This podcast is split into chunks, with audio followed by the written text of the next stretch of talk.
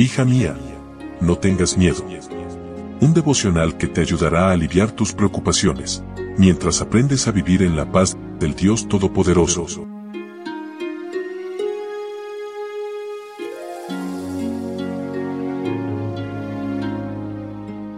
Hoy es 8 de abril. Hola, ¿cómo estás? Muy buenos días y muy feliz sábado para ti, querida amiga que nos escuchas cada mañana.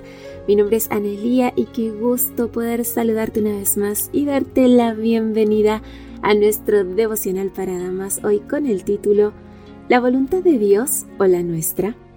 Leo en 1 Samuel capítulo 12 versículo 20.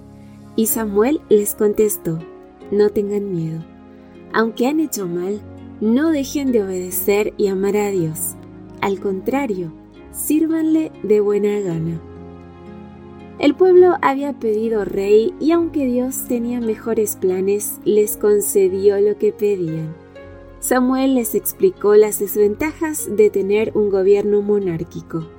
El anciano profeta se estaba despidiendo del pueblo al que había servido toda su vida nada dijo del desprecio de aquel pueblo terco ni de la ingratitud hacia su servicio fiel.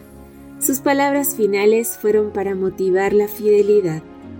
Samuel amaba al Señor y su servicio era el de un esclavo que se deleitaba en estar con su amo. Cuando el pueblo observaba una comunión tal entre Samuel y el Señor, tendía a crearse el deseo de experimentar lo mismo.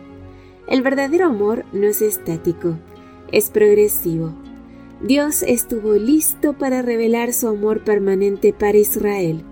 Le dolía ver que los israelitas se volvían egoístas y lo olvidaban.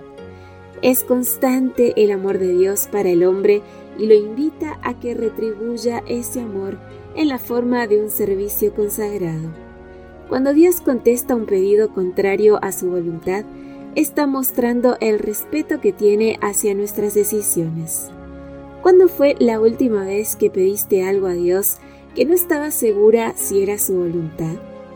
¿Ha contestado Dios alguna oración por tu insistencia y luego experimentaste las consecuencias?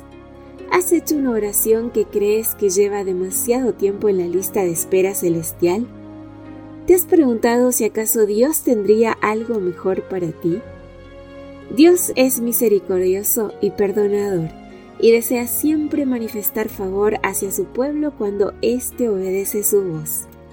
Renueva hoy tu fidelidad a Dios, tu confianza en Él. Pídele que lleve a cabo los planes que tiene para ti. Añade a cada oración tu deseo de que sea hecha tu voluntad, Señor. Es tiempo de darte cuenta de que no haces nada bien cuando sigues tu propio proceder Dios desea que digas como el salmista, el hacer tu voluntad, Dios mío, me ha agradado y tu ley está en medio de mi corazón. Verás que cuando la voluntad del hombre coopera con la voluntad de Dios, llega a ser omnipotente.